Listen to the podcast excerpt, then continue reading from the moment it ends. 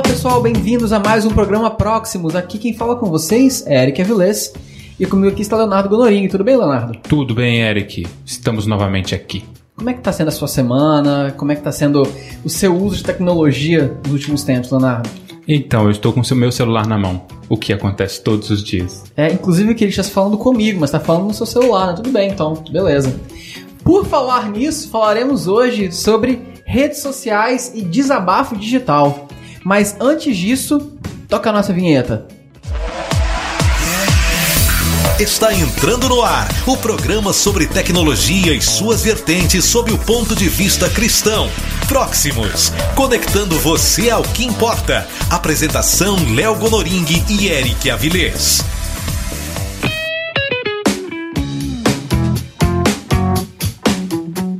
Antes do nosso tema de hoje, começaremos como faremos com a nossa notícia do dia. A nossa notícia vem lá do portal Olhar Digital e a nossa manchete é: avó é obrigada pela justiça a apagar foto de netos do Facebook.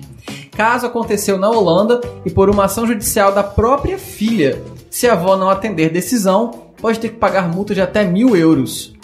É bastante comum que avós orgulhosos postem fotos de seus netos nas redes sociais, mas o que parece normal gerou uma ação judicial na Holanda. A mãe de três crianças de 14, 6 e 5 anos abriu uma ação judicial por conta de fotos publicadas pela avó em redes sociais sem sua autorização. O tribunal determinou que as imagens fossem deletadas pelo Facebook e do Pinterest. Segundo a mãe das crianças, ela pediu diversas vezes que os registros fossem excluídos, já que não queria exposição online de seus filhos. Com a negativa da avó, ela decidiu ir para a justiça se baseando nas regras de privacidade do Regulamento Geral de Proteção de Dados, a GDPR, da União Europeia. Caso a decisão não seja cumprida, a avó vai ter que pagar uma multa que pode variar entre 50 e mil euros, que dá hoje na conversão que uns 14 milhões de reais, né? Mil Por aí, euros. talvez um pouco mais. Vamos parar por aqui, vamos conversar um pouco sobre a notícia aqui. O primeiro choque que acontece, pelo menos para mim, é pensar que nós estamos numa era em que a filha tá falando pra mãe, sai da rede social, né? Porque eu cresci ouvindo, sai desse computador, tá ficando muito tempo nesse computador, e aí o computador foi pra mão de todo mundo. E agora os filhos falam pros pais, sai desse computador, tira meus filhos do Pinterest. Eu acho que essa dinâmica geracional por si só já daria todo um programa falando sobre o choque geracional no uso das redes sociais, no uso da tecnologia como um todo. Mas deixando isso de lado, ele cita um protocolo da União Europeia sobre segurança de dados. O que, que é isso, Léo? Então, com a, a compartilhamento de muitas informações nas redes sociais é, e o vazamento dessas informações, ataques de hackers, é, vazamentos massivos de dados, surgiu a necessidade de estabelecer regras para que esses dados sejam tratados e, e sejam responsabilizados aqueles que não têm o cuidado adequado para tratamento desses dados. E a União Europeia foi a, a precursora da regulamentação disso com a, a GPDR, não é isso? É, que trata sobre a proteção dos dados e da privacidade das pessoas, dizendo quando esses dados podem ser tratados, como eles devem ser armazenados e quando eles devem ser destruídos e a forma de tornar esses dados, é, a- a- de anonimizar os dados e prevendo multas para isso. Sim. Nós teremos discussões futuras sobre isso também, sobre segurança de dados, né, de uma maneira prática pra gente, né, é, o que está sendo feito com os nossos dados e por que isso é importante, a gente pode pensar nisso no futuro. Mas para agora, acho que a gente pode centrar a, a nossa conversa sobre essa notícia focando na, nessa dinâmica da rede social, em que a avó colocou as fotos do- do- dos netos na internet, mas a mãe não queria. Mas o que mais me choca, na verdade, é quando a mãe pede pra avó tirar as fotos, a avó diz não. Eu vou deixar as fotos dos seus filhos, meus netos, porque eu quero. É, e me faz pensar primariamente sobre qual é o papel e o valor e o destaque que nós temos dado para as redes sociais da nossa vida. Ou seja, a avó estava disposta a se indispor com a, com a mãe, né, com a mãe das crianças, para não tirar uma foto de uma rede social. É, isso para mim é muito curioso. É, e é, tem uma, uma série de dimensões aqui que me chamam a atenção. Né? Talvez a avó entendeu que a propriedade das fotos era dela. E por isso ela tinha poder sobre elas e poderia compartilhar assim que quisesse.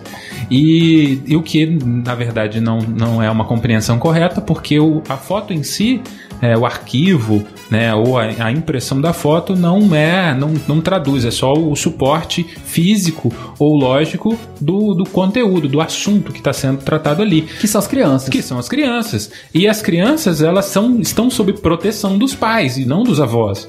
E daí a, a, a decisão da mãe de acionar a avó e dizer, olha, você compartilhou as fotos dos meus filhos nas redes sociais e eu mesma não fiz isso. Como você assumiu esse papel e decidiu compartilhar compartilhar algo que eu mesmo não fiz. E mais do que isso, você decidiu manter depois que eu pedi para que você tirasse. Porque assim, eu acho que existe um impasse natural que é, poxa, você colocou, não gostei, tira. Acho que até aí, é, infelizmente ou felizmente, não sei dizer, isso meio que faz parte da nossa, da nossa dinâmica social. Poxa, não gostei daquela foto, tô estranho, enfim, tira a foto.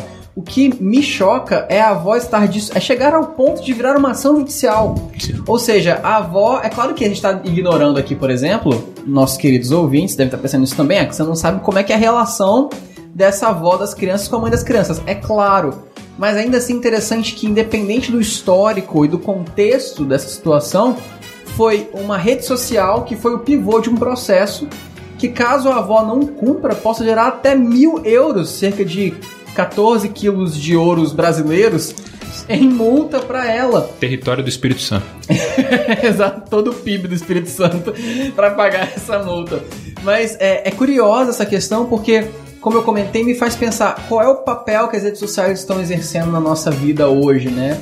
É, qual a importância que nós estamos dando para redes sociais? Nós estamos, em outras, em outras palavras, nós estamos dispostos a ferir relacionamentos para manter as redes sociais de forma X, de forma Y.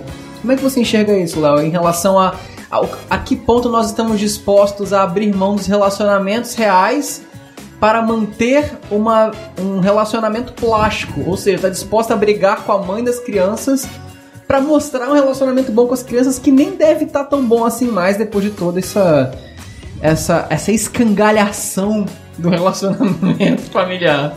É, eu acho que a, a, o relacionamento virtual ganhou uma relevância tão grande na vida das pessoas que ele a, a, se coloca e se sobrepõe aos relacionamentos reais aqui colocados, aqueles que a gente tem presencialmente ou fisicamente, né? É difícil falar disso nesse período de pandemia, falar de proximidade, é, de relacionamentos é, é, on time, né? As pessoas estão ao mesmo tempo juntas, partilhando de um Sim. ambiente, mas é, essa prevalência das redes sociais já por si demonstra um caminho ruim que a gente está adotando, em que você está disposto a pôr biscoito, né? Os likes, pela uhum. briga dos likes, você permitir que uma, um, um, uma discussão com um ente familiar e que um, um, leve ao ponto de chegar a um processo, e aí, tá, aí tem um pouco também de imaturidade da sociedade de conseguir resolver seus próprios conflitos, e aí a gente vai desembocar no judiciário e levar um processo e poder aplicar multa a um ente por conta de uma foto que foi compartilhada de forma indevida. É, é, é engraçado que eu acho que talvez o principal elemento que faz a gente levantar as orelhas para isso, né, prestar atenção nisso, é o fato de que isso não parece tão bizarro.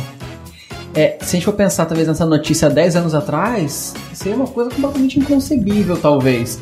Mas hoje a gente consegue, a gente entende que é trágico o desdobramento dessa notícia, mas nós conseguimos entender como chegou nesse ponto, né? A dinâmica que está envolvida. Exatamente. E só de a gente conseguir entender essa dinâmica fazer sentido para a gente já demonstra o quanto nós naturalizamos esse, essa destruição da divisão entre o virtual e o real, porque a gente pensa há 15 anos atrás, talvez, tinha uma divisão muito clara entre, é, como diria aquela famosa música, amizades virtuais, entre as amizades virtuais e as amizades reais. Hoje em dia, é, essa barra, né, essa divisão tá tão é, apagada, tá tão embaçada que, como você falou, a prevalência tem sido do virtual sobre o real e vale até uma outra discussão, que o foco hoje é rede social, mas no futuro a gente falar sobre até que ponto o virtual é real.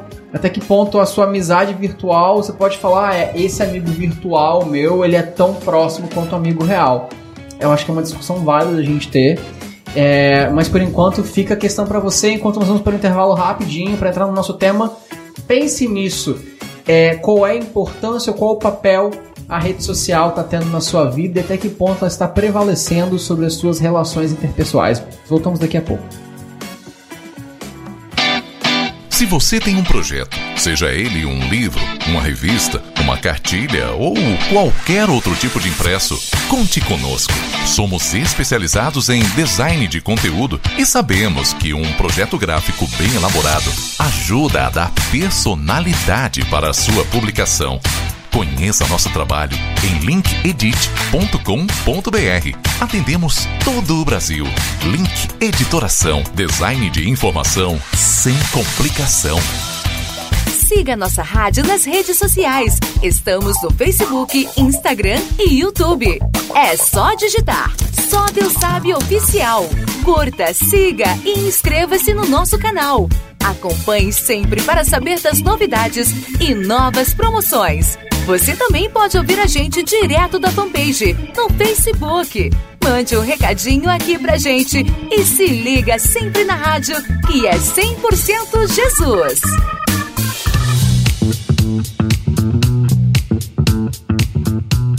Para falar sobre desabafo digital, como a gente chamou anteriormente, e falar sobre redes sociais e esse papel da rede social como desabafo digital, a gente tem que falar primeiro sobre privacidade digital, né? Quando a gente está falando sobre privacidade digital, Leonardo Bonoring, cidadão da monarquia luxemburguesa, você tem, você tem uma cidadania que é difícil até de falar o nome. Você é cidadão luxemburguense? É isso? Não, cidadão luxemburguês. Ah, entendi. Do Ducado de Luxemburgo. Ducado de Luxemburgo. Então, o líder de Luxemburgo, país agora do qual você tem cidadania, é um duque. É um duque. Entendi. Você vai andar agora de cartola e monóculo. Sim, monóculo Santo, né? é o meu sonho. Passarei a utilizar me encontrando na rua. Por favor, cumprimente-me. Entendi. Personagem do Monopoly. Antes disso, o que é privacidade digital, Léo? Então, é muito curioso a gente falar sobre rede social e superexposição e falar de privacidade. Porque parece é, contraditório, mas na verdade é o, o, o, algo que a gente tem que buscar. E nós não estamos fazendo isso. Por quê? Porque sob uma, uma troca é, de receber um serviço, nós estamos dando informações. Uhum. Eu acho que a gente pode começar por aqui. É, o que que os serviços digitais nos cobram pelos, pelos é, recursos que eles nos dão? Um e-mail gratuito, um, um drive virtual. O que, que eles nos cobram? A princípio você não paga nada. Uhum. Mas é, todo serviço que é gratuito, provavelmente você é a mercadoria. Uhum. Então, é, nossos dados estão sendo consumidos pelos serviços de internet. E isso, é, os serviços de internet, os, o, as empresas que trabalham na internet, elas são vorazes consumidoras das nossas informações. Uhum. Porque através da, da, das informações que nós fornecemos diariamente, seja pelo, pela, aquelas que a gente voluntariamente dá, que são os nossos dados pessoais, os nossos, é, nas nossas informações que trocamos, e a, a gente também dá hábitos. Né, nos buscadores, nos navegadores, é, nos, no, no e-mail, é, no hábito de consumo. A gente mostra indiretamente quem a gente é. Exato. A Amazon conseguiu enviar para uma adolescente, isso é um caso real nos Estados Unidos, um, uma promoção direcionada de produtos de bebê antes mesmo que ela soubesse que estava grávida. O pai uhum. dela processou a, a Amazon por invasão de privacidade, justamente porque a Amazon cresceu e se tornou o que é, consumindo as informações, os padrões de consumo, digerindo, entregando é, promoções relevantes. Entre aspas, soluções para problemas que nem existem. A minha nem sabia que estava grávida e já estava recebendo promoção Exato. de produto de bebê falando de privacidade, a gente fala do que a gente entrega, né? Uhum. Então, a gente tem entregue muitas informações gratuitamente para esses serviços de informação. E quando a gente fala de, de privacidade, é começar a pensar como nos proteger desses serviços vorazes que consomem as nossas informações. É, e é muito fácil pensar, imagino que vocês estão ouvindo podem pensar isso também. Mas Eric, Leonardo, eu não tenho nada a esconder. Eu não tenho nada a esconder, então não tenho problema nenhum com isso. Mas acho que um ponto aqui é, não é tanto o que você tem a esconder, mas o que você quer mostrar, né? Porque a partir do momento que é, toda a sua vida está direta ou indiretamente é, sendo monitorada, você também tem a sua opinião e a sua visão de mundo controlada a partir disso, porque você vai ser direcionado de acordo com o que você consome. É a famosa bolha, que claro, a gente está falando aqui só de maneira superficial, a gente sobre isso futuramente em programas vindouros. Porque eu acho que o ponto principal para a gente nem é tanto é, as informações que nós temos dado sem querer para, para os buscadores e para os sites. Eu acho que a nossa questão principal para hoje são as informações que nós estamos dando querendo. Sim.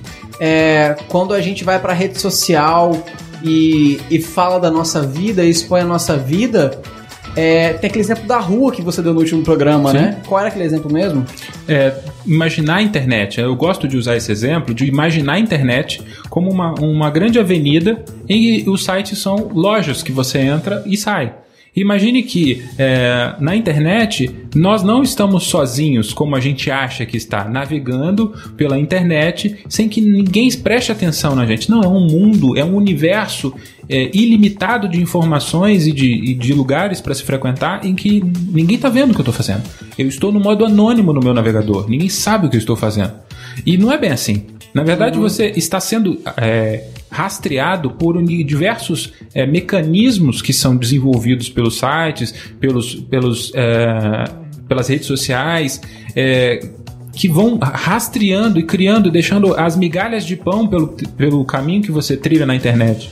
Sim, e além do, dos serviços e dos sites, tem uma legião de pessoas nos observando, né? E claro, tem uma legião, inclusive, de demônios nos observando, porque tudo que a gente faz aqui está conectado ao mundo espiritual. Então, Exato. se o que você está vendo na internet, o que você está falando na internet, mesmo que ninguém esteja vendo, Deus está vendo e o mundo espiritual também está alerta e se alimentando do que você está, do que você tá expressando, do que você está nutrindo em você mesmo no uso da internet. Isso me faz muito pensar nessa nossa era de hiperexposição nas redes sociais. Eu, eu tenho visto as pessoas criarem um pouquinho mais de consciência, e inclusive quando eu digo as pessoas, não são os outros, eu digo nós, porque me inclui. Sim. De criarmos um pouco mais de consciência é, do tipo de coisa que a gente está fazendo quando a gente fala, por exemplo, onde a gente está almoçando com a família, onde a gente está viajando, ou da comida que a gente está comendo, da maneira como a gente expõe isso. Eu lembrei agora de um episódio, na minha lua de mel, é, que nós estávamos viajando e nós tivemos. Você ah, vou botar umas fotos no Instagram e me veio um estalo, que eu creio que foi do espírito. Que me veio o estalo, eu pensei assim: por que a gente vai colocar foto no Instagram? A primeira resposta que vem à mente é porque é isso que as pessoas fazem. As pessoas colocam fotos de viagem no Instagram. Sim, mas com qual propósito? Quando você entra no Instagram, por exemplo, você está num universo que é, quando foram até colocar, tem uma brincadeira na internet, né? Os sete pecados em forma de rede social. É, o, eu acho que o, o Pinterest era gula ou era alguma coisa assim, e o Instagram era exatamente a inveja. Porque o Instagram é uma viagem de inveja o tempo todo, porque Sim. as pessoas escolhem qual é a melhor versão delas, colocam aquela melhor versão, e quando você olha aquele perfil que passou por uma curadoria da pessoa, né? Uma curadoria muito detalhada, você vê aquela vida perfeita, você vai naquele Instagram de viagem, aquelas fotos maravilhosas, pessoas naqueles hotéis, depois você vai olhar o preço do hotel, custa 100 bilhões de vidas o hotel. Você tem que trabalhar 14 anos para poder pagar uma diária. E você vê aquela vida é, que sofreu curadoria, extensa curadoria ali. O que desperta em você é: eu queria aquela vida, eu não tenho. E aí você não só recebe a rede social dessa forma, como você produz a rede social, porque a rede social é feita de pessoas. Sim. Então você reproduz um padrão que sem você perceber vai gerar nas outras pessoas as mesmas sensações negativas que você normalmente sente quando você usa aquela rede social. Inclusive nessa analogia das redes sociais com os sete pecados do Facebook era a ira. Então é, é exatamente nesse ciclo vicioso que você recebe sensações negativas e você vai usar a rede social e muitas vezes sem perceber você reproduz as mesmas sensações negativas. E no nosso lua de mel a gente decidiu que a gente ia decidir postar, a gente ia escolher as fotos que a gente ia postar e nós íamos postar qualquer foto com um objetivo específico. E desde então eu tenho buscado usar as minhas redes sociais de forma mais proposital. eu acho que tem muito a ver com esse debate que a gente está tendo sobre desabafo digital, não só um desabafo negativo das emoções, mas também um, um, um desabafo involuntário de sensações que você consumiu na própria rede social e expressa na própria rede social. E como você vê, Leonardo, que tem sido o propósito que as redes sociais que você tem transitado é, têm sido usadas? Qual é o propósito que está por trás, ou que você está vindo de maneira bem explícita nessas redes sociais que você transita? Então, a, as redes sociais ela têm assumido personalidades, né? É como uhum. se elas tivessem espaços é, designados para determinados fins, né? O Instagram, se voltando para é, esse, esse, esse mundo do, do, do, do, desejo, do que eu gostaria, daquele, a, aquela janela específica da nossa vida que a gente quer exibir, uhum. que é aquele, aquele ângulo bonito, aquela, aquele prato bacana que você foi, e enfim, aquela janela bacana, né? E, e o, o, Facebook, né? E aí falando das redes sociais mais tradicionais, Sim. né? O Facebook é aquele ambiente onde você compartilha é, notícias e coisas e, e, e serve para poder desfazer amizades e, e, brigar com a família. Uhum. E o Twitter é o lugar dos reis. E também de informação, notícias e tal. E temos novas redes sociais, TikTok e outras que a gente ainda não consegue acompanhar pela velocidade com que elas vão surgindo. Mas, de forma geral, o, o, as redes sociais têm, têm sido o lugar onde a gente tem deixado vazar muitas vezes aquilo que a gente não consegue trabalhar dentro da gente mesmo, que é o, o no, no, Instagram a gente deixa é, é, mostrar aquilo que às vezes a gente nem é ou a, o que a gente nem tem, mas que a gente gostaria. E eu quero despertar nas pessoas aquilo que elas despertam, que é exatamente o que você falou. Eu quero provocar nelas aquilo que elas me provocam. Aquilo que fulano tá viajando. Pô, mas eu viajei também, olha aqui como eu viajei. Uhum. E, e no, no, no, Facebook você se embebe, muitas vezes se ensoberbece do, do sentimento que as pessoas estão ali destilando e você sem se perceber você, se, você entra naquele jogo e começa Sim. a jogar toda aquela sensação ruim, aquela raiva que eventualmente você te, aquele, aquela frase te inspirou, aquele sentimento te inspirou Sim. e você começa a jogar aquilo para fora. É, e muitas vezes você nem faz isso de caso pensado. É como se você chegasse e visse uma criança que vê crianças brincando e aí a criança observa como é que o jogo funciona e ela entra e joga o jogo também. Só que ela não percebe que o jogo funciona daquela forma específica e há um motivo para aquele jogo ser jogado daquela forma específica. Então você entra no Instagram e aí vem muita questão que a gente estava falando do uso dos dados, porque o Instagram, a gente não vai entrar em detalhes sobre isso dessa vez ainda, mas o Instagram ele é feito para você ficar eternamente nele. Você vai ficar eternamente no Instagram. Se você seguir, tipo, 100 pessoas, você consegue passar alguns dias sem ver post repetido. Sim. Então você entra no Instagram e é um jogo que já está acontecendo, que está sendo despertado é, sentimentos escuros, sentimentos negativos, mas você nem sabia disso quando você entra, e você se vê reproduzindo esse mesmo sistema sem notar é que aquele sistema ele foi projetado para sim te gerar desejo, sim te, te fazer sentir vontade de estar no lugar daquela pessoa e ficar naquilo ali para sempre. E se você não marcar naquela opção no Instagram, inclusive se você não sabe disso, querido ouvinte, o Instagram tem a opção de marcar o tempo que você quer ficar no Instagram, ele te avisa, ó, você ficou 15 minutos, ficou 10 minutos, ficou meia hora, você marca, ele te avisa, mas ele também não faz muita propaganda dessa função. E quando você se percebe, você tá lá há muito tempo. E você sai daquela rede social lotado de sensações. Lotado, lotado, dependendo de quem você siga, lotado de inveja, lotado de ansiedade, lotado de luxúria, dependendo de quem você siga, é, sem perceber que você entrou num jogo que já estava acontecendo e que quando você for, for sua vez de jogar, quando for sua vez de criar um post, você provavelmente, se não for proposital e se não for calculado, você vai reproduzir as regras do sistema doentio do jogo sem nem mesmo perceber. E aí fica a questão, né? Você falou muito bem falado, Léo, de como a gente expressa nas redes sociais a comida quando está sendo preparada ainda, né? Exato. Coisa que a gente não conseguiu cozinhar na gente, que a gente não conseguiu concluir na gente, a gente expõe ali. É, isso é uma função da rede social que a gente adequou a ela, né? Que a gente é, deu a ela de você colocar pensamentos que não foram finalizados. Se você começou a pensar, você abre o Facebook e ele fala: O que você está fazendo? Você vai no Twitter ele fala: O que você está pensando?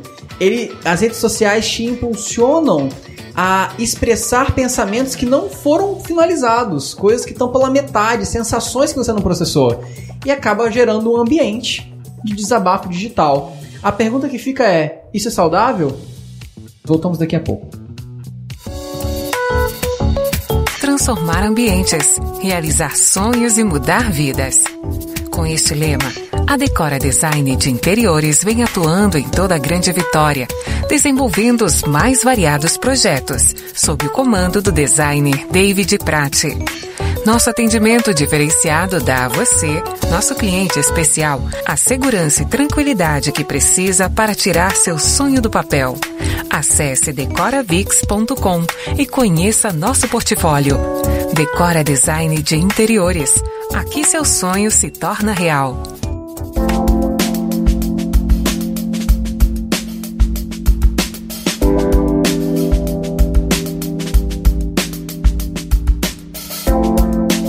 Eu acho que vale a pena a gente ir para a palavra, primeiro pensar sobre o desabafo, sobre a importância do desabafo. Você separou aí pra gente Tiago 1,21, Léo? Vamos lá.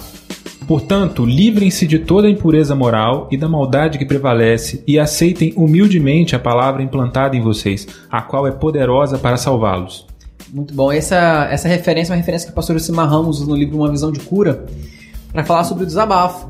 Que quando ele fala de livre-se de toda sorte de impureza, está falando de colocar para fora. De se livrar significa levar o lixo para fora. Para que uma vez que a gente é esvaziado do lixo, a gente consiga receber a palavra que nos é implantada, que tem a capacidade de salvar as nossas almas, de trazer equilíbrio para as nossas emoções e para a nossa psique. Então, o desabafo ele é importante. Só que a gente aprende, inclusive, durante o nosso programa de cura, durante o estudo do Visão de Cura, por exemplo, de que o desabafo ele é necessário para conseguirmos aliviar as pressões, mas é algo para ser feito de maneira proposital e pensada e em comunidade. Porque quando Tiago fala é, sobre essa prática do desabafo e outras práticas que nós vamos ler agora em seguida em Tiago 5, 13 a 16, ele está falando com a igreja. Ele está falando para pessoas que já são convertidas, que são cristãs e que têm uma comunidade. Por exemplo, vou ler aqui para vocês agora Tiago 5, 13 a 16, lendo na versão NVI. Entre vocês há alguém que está sofrendo? Ele não colocou que ele poste no Facebook, que ele ore. Alguém que se sente feliz? Que ele cante louvores.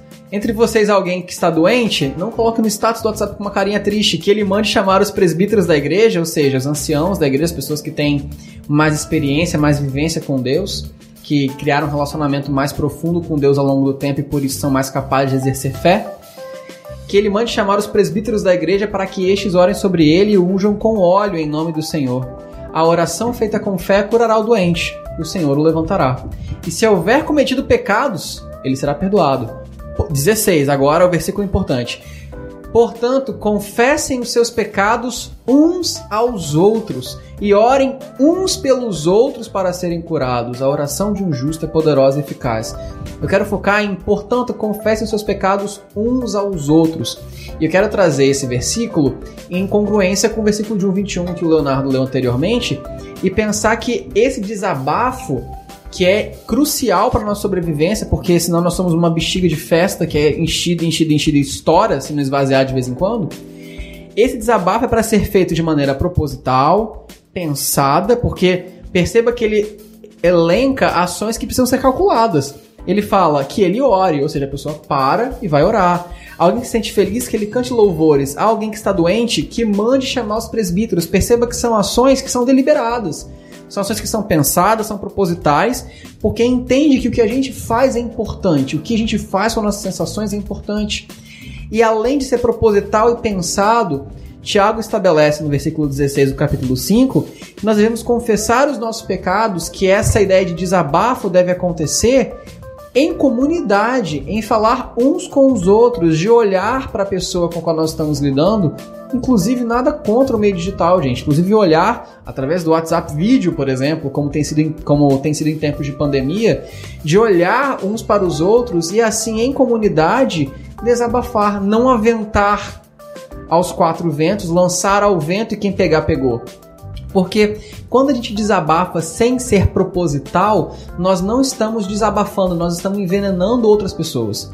Se nós chegamos no Facebook e reclamamos do governo, reclamamos do país, reclamamos da nossa família, nós não estamos de fato desabafando, nós estamos querendo encontrar cúmplices para reclamarem junto com a gente. E isso, além de não ser saudável para nós, isso replica malignidade. Nós estamos literalmente semeando é, murmuração, semeando descontentamento malignidade no mundo, o que nos torna servos de Satanás, de maneira muito prática. Então, quando a gente ignora a forma do desabafo, nós estamos ignorando a própria natureza do desabafo, que foi pensada e planejada por Deus debaixo da cobertura da comunidade, debaixo da cobertura de pessoas que você confia, de pessoas com as quais você vai conversar e vai se resolver naquele ambiente, inclusive tendo seus pecados perdoados sob a oração dos seus irmãos. Então, quando a gente leva isso para plataforma digital, a gente perde completamente o controle, não estamos mais desabafando em uma comunidade. E é claro, não estou falando aqui do seu grupo do WhatsApp que você tem com seus irmãos da igreja, com pessoas que você conhece, com seu com seu mentor. Estou falando, por exemplo, de você na plataforma como o Instagram e na varanda da loja do Instagram e berrar seu desabafo para quem quiser passar. Isso descaracteriza o desabafo, você na verdade está compartilhando veneno. E o, as redes sociais elas potencializam o nosso discurso.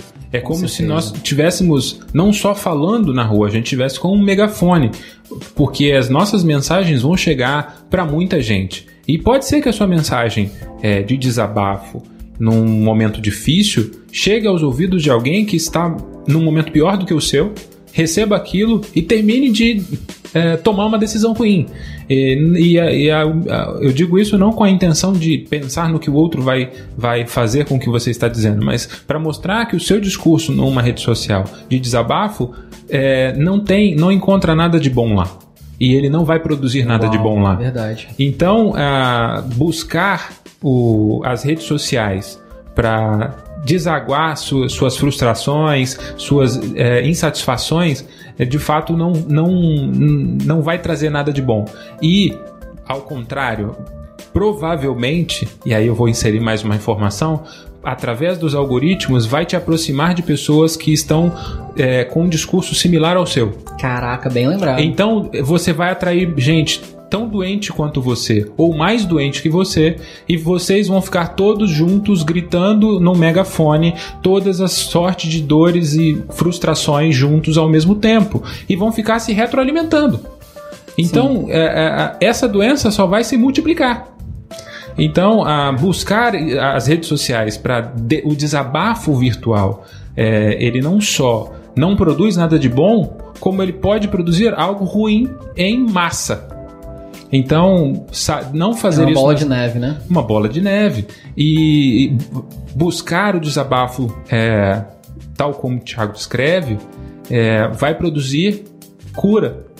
Vai, liber, vai liberar seu, seu, seu, o, a, a sua alma daquele lixo que você está acumulando. Né? Então, é, de fato, as redes sociais não, por mais que nos impulsionem a isso, e elas nos impulsionam, elas são pensadas para que a gente seja voluntarioso nesse aspecto, que não se pense muito sobre o que vai escrever e simplesmente escreva, não, não reflita muito, traga para cá, jogue aqui seus pensamentos. É, ela, é, ela tem um propósito, ela é pensada para isso, porque ela quer consumir os seus pensamentos, ela quer consumir o que você está fazendo naquele momento, o lugar que você está, o que você está fazendo, o que você está pensando, porque isso é informação relevante para eles que vendem uhum. publicidade. E eles vão jogar publicidade na sua cara. E você Sim. está num. Se você não está numa, num momento de dor, você pode ter vícios e você pode se deixar levar por isso, porque Sim. a rede está se aproveitando de, da informação que você está dando para ela. Sim. É, são duas informações que eu gostaria de acrescentar, que eu acho que também tem muito a ver com o que você está falando. É, a primeira é que nós somos seres empáticos. O ser humano, por definição, ele é um ser que, que tende a replicar as emoções às quais ele é, é exposto. Então, por exemplo, já teve estudos que comprovaram que mesmo duas, uma pessoa tá irritada, ou tá feliz. Quando a pessoa irritada vê alguém sorrindo, ela tende a sorrir de volta. Ela tem um impulso natural de sorrir de volta, mesmo estando irritada. O que isso comprova? Que há um nível de empatia que é inconsciente e instantâneo. É, já foi comprovado também que pessoas que estão tristes, que pedem para ela sorrir contra a vontade, é, hormonalmente falando, os hormônios dela correspondem como se ela estivesse feliz e ela de fato se sente melhor. Porque existe uma correlação entre o que nós estamos expressando e como isso retroalimenta as sensações em nós. Uhum. Então, é, quando você lê uma mensagem, isso também já foi comprovado em relação à leitura. Quando você lê uma mensagem de ódio, uma mensagem carregada de tristeza ou de ódio, o seu corpo responde a isso, a sua mente, a sua alma responde a isso. É, essa é a primeira informação. Então, se você se cerca de pessoas assim nas suas redes sociais, a tendência é que você, gradativamente, mesmo que você não se torne uma pessoa assim, o seu sistema vai se comportar como um sistema de uma pessoa irada, como um sistema de uma pessoa depressiva e assim por diante. Então é importante você ver quem você está seguindo e o que você está consumindo. E por um outro lado, uma outra informação que é importante a gente trazer também, da gente pensar, é que as redes sociais, é, com o sistema do like, que é uma coisa que basicamente todas as redes sociais têm de uma forma ou de outra, a curtida, é, já foi comprovado também que o cérebro ele reage a uma curtida da mesma forma que ele reage, por exemplo, à ingestão de chocolate ou à ingestão de drogas, ao uso de drogas. Então você abrir o seu Instagram e você ter 30 novas curtidas, o impacto no seu cérebro é o mesmo impacto de você dar, você usar droga ou de você consumir chocolate. E isso, gente, não é especulação, tá? Isso são estudos comprovados é, da reação do nosso corpo. O que isso significa na prática pra gente? Que quando você coloca uma postagem depressiva, diz algo depressivo, desabafa a sua tristeza na rede social e você recebe likes, o seu corpo está entendendo que é bom ficar triste. Porque quando eu fico triste, eu recebo reforço positivo. Então eu vou postar mais coisas tristes. Toda vez que eu posto coisa triste, eu recebo curtida. Toda vez que eu posto coisa irritada, eu recebo curtida. Então, é, você está retroalimentando um processo no seu cérebro. Então, a gente está falando de duas dimensões diferentes. Uma dimensão na qual você se torna como aquilo que você interage, aquilo que você recebe, aos poucos, gradativamente. E um processo no qual você se torna uma versão pior de você mesmo, toda vez que você recebe reforço positivo de algo negativo que você fez. E isso é sério, gente, porque é, isso molda quem nós somos. Isso a médio e longo prazo, isso molda quem nós somos. Você, se você, por exemplo, é uma pessoa que tem lutado com inveja, te recomendo muito sair do Instagram. Você vai ver que a médio prazo esses efeitos vão ser diminuídos. Ou, como eu fiz, eu apaguei minha conta do Instagram e fiz outra. E comecei a escolher com bastante cautela o que, que eu ia seguir. Segui bastante gente que posta mensagem bíblica, gente que faz vídeos legais, até vídeo de viagem, mas geralmente vídeo que não envolve pessoas, só lugares bonitos. Você fala assim, nossa, que lugar bonito. Vídeo de natureza, coisa que eu sei que não vai me causar mal que não vai despertar sensações com as quais eu não quero lidar. Porque é o princípio básico que Paulo fala de fugir da aparência do mal. Se algo vai te fazer mal, por que você vai se expor aquilo? Acho também é um outro ponto que pode falar sobre isso futuramente, né? É uma coisa interessante da gente pensar. Mas é interessante a gente levar em conta é, que nós estamos num ambiente que é projetado para nos prender ali dentro. Sim. Aí nos manter ali dentro. Como nós estamos sendo mantidos ali dentro, nós escolhemos, nós configuramos a nossa bolha, nós configuramos o que seguir e o que nós vamos postar mas também precisamos configurar quanto tempo a gente vai ficar naquela bolha. Porque a permanência ali a longo prazo é, tá fazendo com que a gente passe cada vez mais tempo, que sejamos prendidos dentro daquela, daquela plataforma. É, e você, a, a gente só falou aqui do, do, do tempo é, que você fica dentro do aplicativo, né? Sim. dentro da rede. E, e se você olhar de outro lado, você está fora do mundo o quanto tempo você perdeu do mundo porque você está dentro do aplicativo, né? Sim. E, e, e, uma coisa que você falou de sair do aplicativo, por exemplo.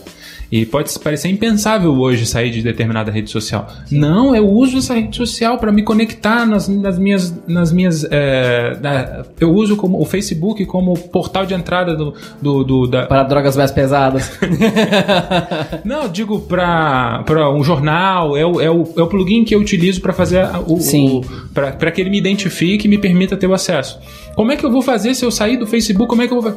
É possível. Existe um mundo fora das redes sociais, você consegue. Pode parecer difícil. Eles vão fazer com que você se sinta. Vai dar trabalho. Vai, vai dar trabalho. Assim como você, para poder se livrar de uma provedora de, de, internet ou de telefonia, você tem que lidar, lidar Exorcizar, com a, basicamente, né? Não adianta cancelar. E, e, e, tratar com ela. Você vai ter que ter um trabalho para sair. Vai Sim. dar trabalho. Você vai ter que fazer todas as suas, as suas contas é, funcionarem sem a rede social. Mas funcione, é possível. A, a, as redes sociais vão fazer com que pareça impossível, mas é real. e vai fazer bem, a depender do caso, se você, se você não esteja sabendo lidar com a rede social. É, então chega muito a percepção de que rede social ela é projetada para nos dar um megafone e fala: fala aqui com seu amigo, fala pra ele o que você tá pensando. Só que você não tá falando pro seu amigo, você tá falando pra pessoas que vão pegar o que você tá falando e te vender coisas que você nem quer. E vão monetizar em cima da sua dor. Elas vão transformar a sua dor, o seu desabafo, em dinheiro para elas. E além disso, vai gerar uma série de consequências e retroalimentar uma série de tendências emocionais que vai agravar o caso em vez de funcionar. É por isso que Tiago fala que nós despejamos toda sorte de imundície, tiramos de nós toda sorte de imundície para receber em nós a palavra implantada. Se não existe uma palavra implantada no retorno do despejar da imundície, não é desabafo. Isso aí é retroalimentação de veneno. A gente precisa ter a entrada da, da palavra de Deus para contar como desabafo, que é totalmente essencial para nossa sobrevivência. A gente precisa levar em conta como somos influenciadores e como somos influenciados dentro das redes sociais, mas fica para o próximo programa. Depois do intervalo temos alguns recados para vocês e vamos nos despedir com muito amor. Mas até lá, fica com o nosso comercial rapidinho. Um cardápio de massas diferenciado, sabores e temperos que fazem a diferença. Assim são as lasanhas Delícias de Pocá, que estão fazendo a alegria dos capixabas. Com atendimento em toda a Grande Vitória, oferecemos, além das lasanhas tradicionais, os cardápios fitness com batata doce, vegetariano, sem glúten e low carbo. O que você está esperando? Encomende hoje mesmo a sua pelo telefone 27 99925 0733. Delícias de Pocá, uma explosão de sabor. Eu tenho muitas amizades virtuais. Eu bato papo pelo meu computador. O meu correio eletrônico é demais. Em um minuto, meu e-mail. Para as nossas conclusões, Leonardo, se você fosse dar uma recomendação ou, com, ou envelopar em uma frase o que nós conversamos, debatemos aqui hoje, como é que você faria isso?